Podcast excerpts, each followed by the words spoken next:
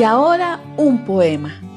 Triste es amar y no ser amado, pero más triste es estar a dieta en medio de un asado.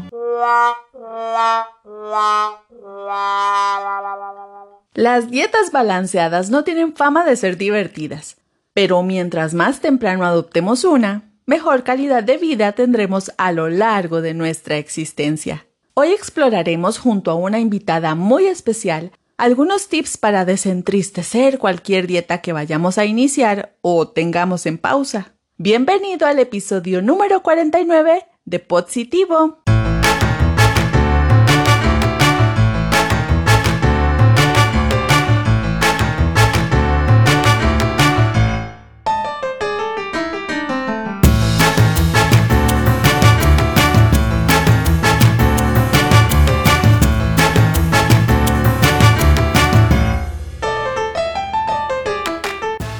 El tema de la alimentación va más allá del ¡ay, qué hambre! o tengo ganas de comer algo pero no sé qué. Hay curiosidades sobre los alimentos que quién sabe si son ciertas, pero aparte de entretenidas demuestran esta profundidad.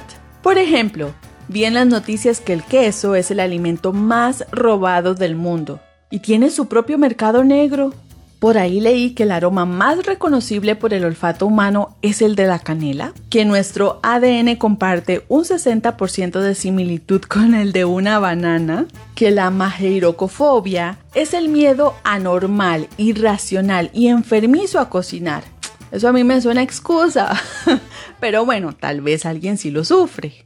Que las manzanas dan más energía que el café pero al mismo tiempo sus semillas contienen amigdalina, una sustancia que cuando entra en contacto con las enzimas del estómago produce cianuro.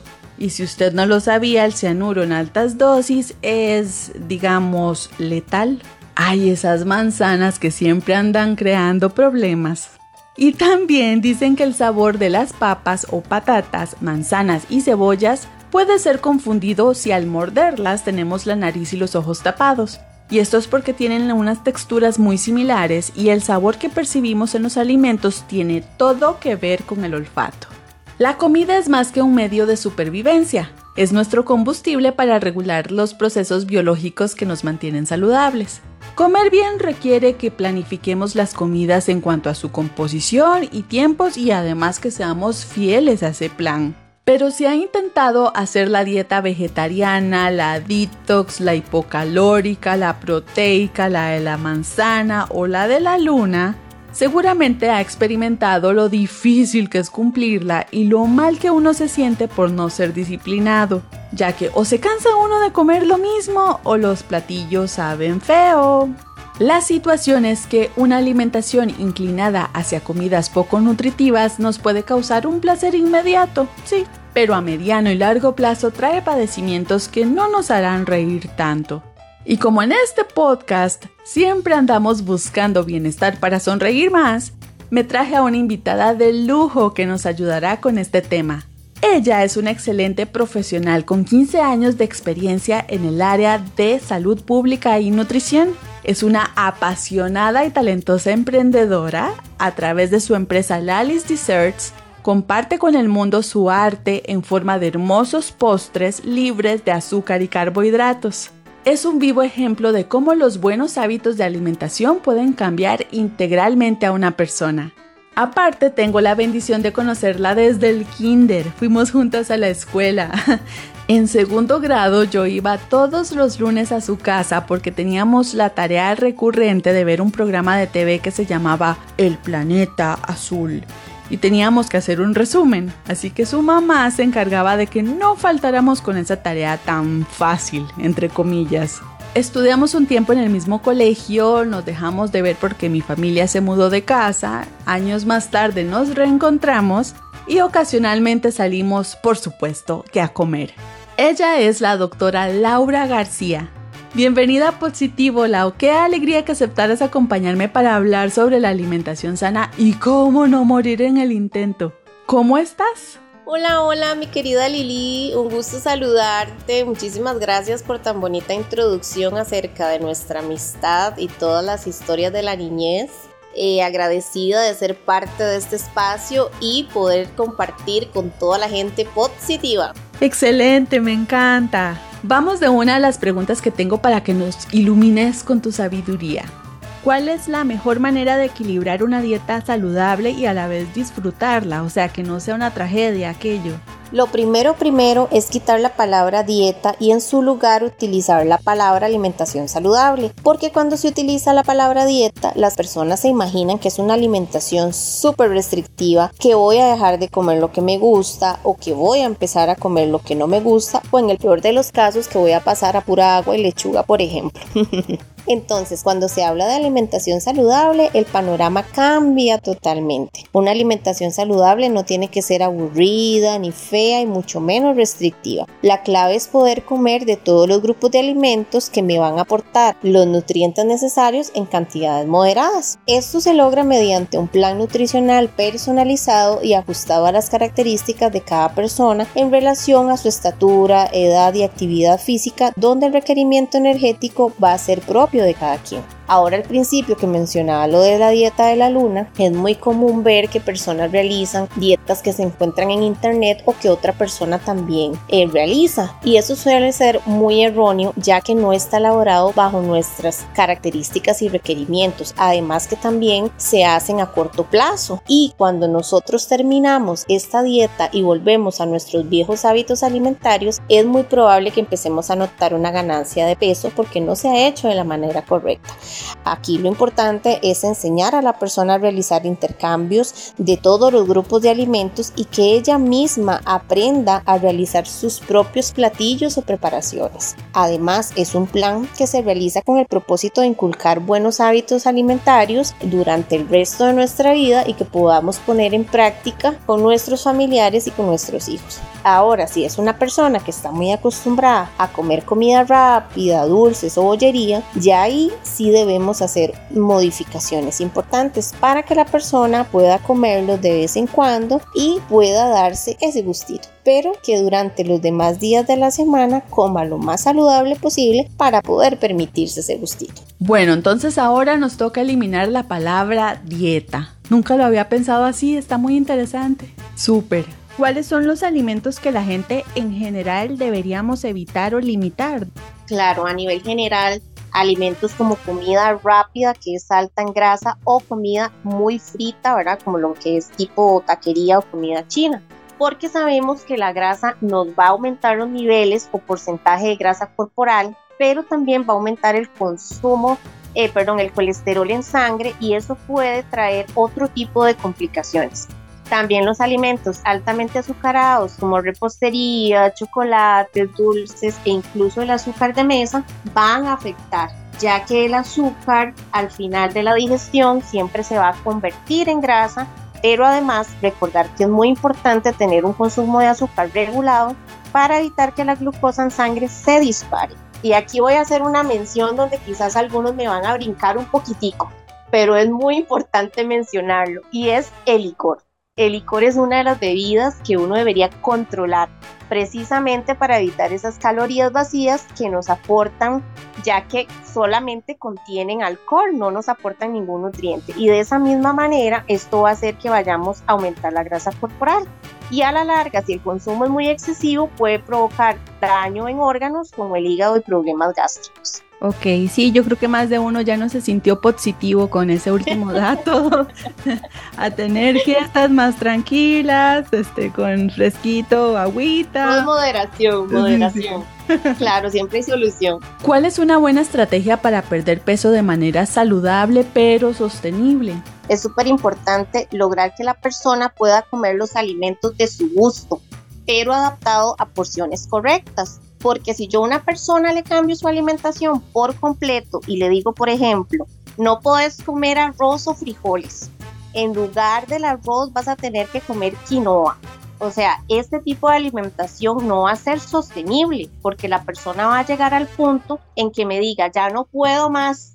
Cuando conoces cuáles son los gustos o las preferencias de alimentos de la persona, puedes lograr hacer una adaptación o un balance de forma que pueda mantener cantidades o porciones adecuadas y poder hacer que la persona pueda negociar consigo mismo.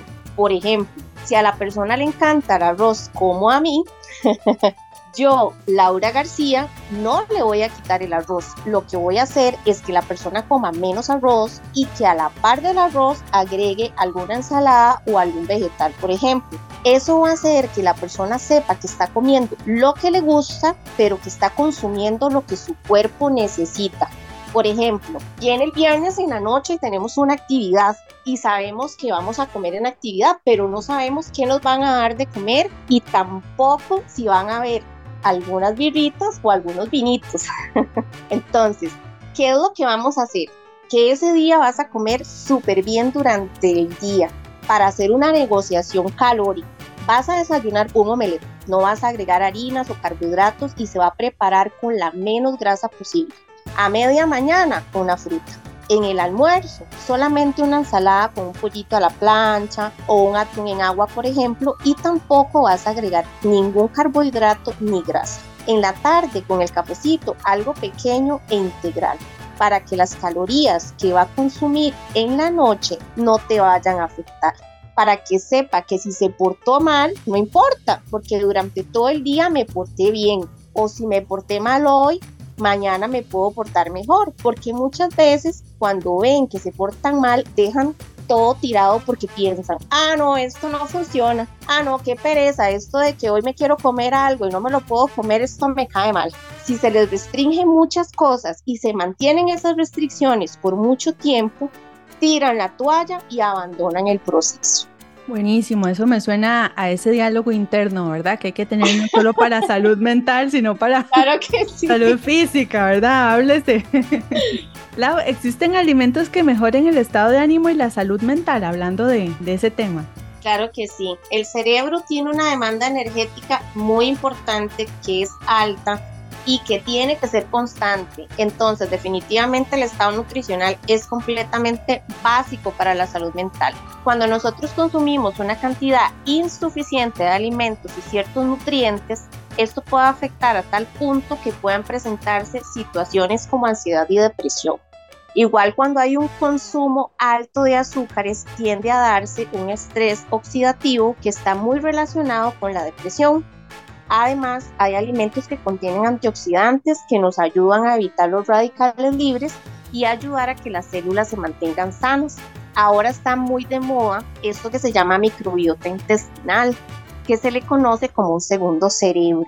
Entonces, hay estudios que demuestran que hay ciertos alimentos que nosotros podemos consumir para que las bacterias que están en el intestino haga que nuestro organismo funcione correctamente. Entonces, cuando nosotros tenemos una alimentación inadecuada y nuestras bacterias intestinales no se están alimentando bien, puede provocar dolores de cabeza, depresión, fatiga crónica e insomnio, así como también los alimentos que nos ayudan a producir más serotonina, que nos ayuda a que nos sentamos mejor, más tranquilos, más relajados, felices, descansados. Y bueno, ¿cuáles son esos alimentos que nos pueden ayudar? Todos aquellos que tengan triptofano, fenilalanina y tirosina, que estos son aminoácidos que el cuerpo utiliza para producir neurotransmisores que ayudan a la función cerebral y al sistema nervioso, así como también la colina, que es un nutriente del complejo de la vitamina B. ¿Y dónde puedo encontrar esos alimentos? ¿Cuáles son las fuentes? Bueno, el pollo, en el pescado, en las semillas, en la leche y sus derivados, en los huevos, aguacate, frijoles, lentejas, garbanzos, por mencionar algunos. Ah, bueno, que dicha que dio los nombres en cristiano, Lau, porque ir a buscar colina al supermercado o las otras palabras que ni siquiera puedo repetir, qué dicha, bueno, aguacatito, muy bien. ¿Qué consejos podrías darnos para mantener esta buena alimentación cuando tenemos una agenda ocupada? Uh, wow, sí. Bueno, tengo algunas ideas en mente, pero vamos a mencionar algunas. La primera es si no llevaste el trabajo almuerzo y vas a comer fuera, entonces trata de ir a comer a algún lugar tipo sodita o restaurante que vendan comida casera o que mantenga alguna barra de ensaladas y alguna proteína. También hay supermercados que ahora te ofrecen opciones de alimentos listos para el consumo de comida más tradicional o casera como arroz con pollo, lasaña, gallo pinto que es simplemente comprar y calentar en el microondas. Cuando hacemos meriendas, siempre busquen opciones de fácil transporte y sin preparación. Por ejemplo, frutas que no se tengan que pelar o picar como la manzana, mandarina, banano, la guayaba por mencionar algunas, algún paquetito de semillas o galletas integrales, ojalá sin relleno, bizcochitos, palitos de ajonjolí, las famosas anísimas, algún yogur con granola para que nos aporte fibra o que tenga algún topping que no contenga mucho azúcar. En realidad ahora hay mucha variedad de empaquetados saludables en el mercado que podemos escoger. Hay otra opción que es un poquito más tediosa, pero que en realidad es muy funcional y es la planificación de la semana. Por ejemplo, voy a pensar qué puedo comer la siguiente semana y voy a hacer un preliminado de alimentos el día que yo tenga libre. Voy a agarrar una lechuga y un tomate, los voy a lavar y los voy a agregar en un recipiente en refrigeración. El tomate lo podemos hacer tanto picado como también una salsa de tomate natural. Todo obviamente podemos eh, procesarlo, igualmente podemos rallar zanahoria, pepino y todo lo vamos a mantener en refrigeración, así como también algunas carnes como algún pollito hervido, algún tipo de bistec o carne molida que tengamos ahí. Entonces, un día puedo hacer, por ejemplo, con el pollo, un arroz con pollo con una ensalada verde. Entonces sacamos todo lo que tenemos preliminado y vamos armando la alimentación. Al día siguiente, con la salsa de tomate que ya yo tenía lista, voy a hacer una, eh, un espagueti, por ejemplo podemos agregarle unas hojitas de albahaca y un quesito rallado, ya tenemos otra opción. También me preguntan mucho qué hacer con el arroz y frijoles. Con el arroz puedes hacer en cantidades que sepas que te va a alcanzar y que no se te va a poner malo y lo puedes mantener de igual manera en refrigeración. Con los frijoles los cocinas, los dejas enfriar y los haces en bolsitas pequeñitas y los congelas. Cuando quieres consumirlos simplemente sacas una bolsita, agregas al sartén, lo sofríes y ya tienes los frijolitos listos, inclusive te puede servir hasta para el gallo pinto del día siguiente. Esto también nos va a ayudar a que haya cero desperdicios y que también no tengas gastos adicionales comprando alimentos fuera de casa. Por última opción, hay muchos lugares donde te preparan los desayunos, almuerzos y cenas preparados de manera saludable, porcionada lo que usted necesita y se los llevan hasta la puerta de su casa. Y para los que nos escuchan fuera de Costa Rica y no han probado el gallo pinto, yo creo que voy a postearles ahí una, una receta para que sepan de la delicia que está hablando la doctora. bueno, ojalá que usted que nos escucha haya anotado bien estos tips y más importante aún que comience a poner en práctica alguno de ellos.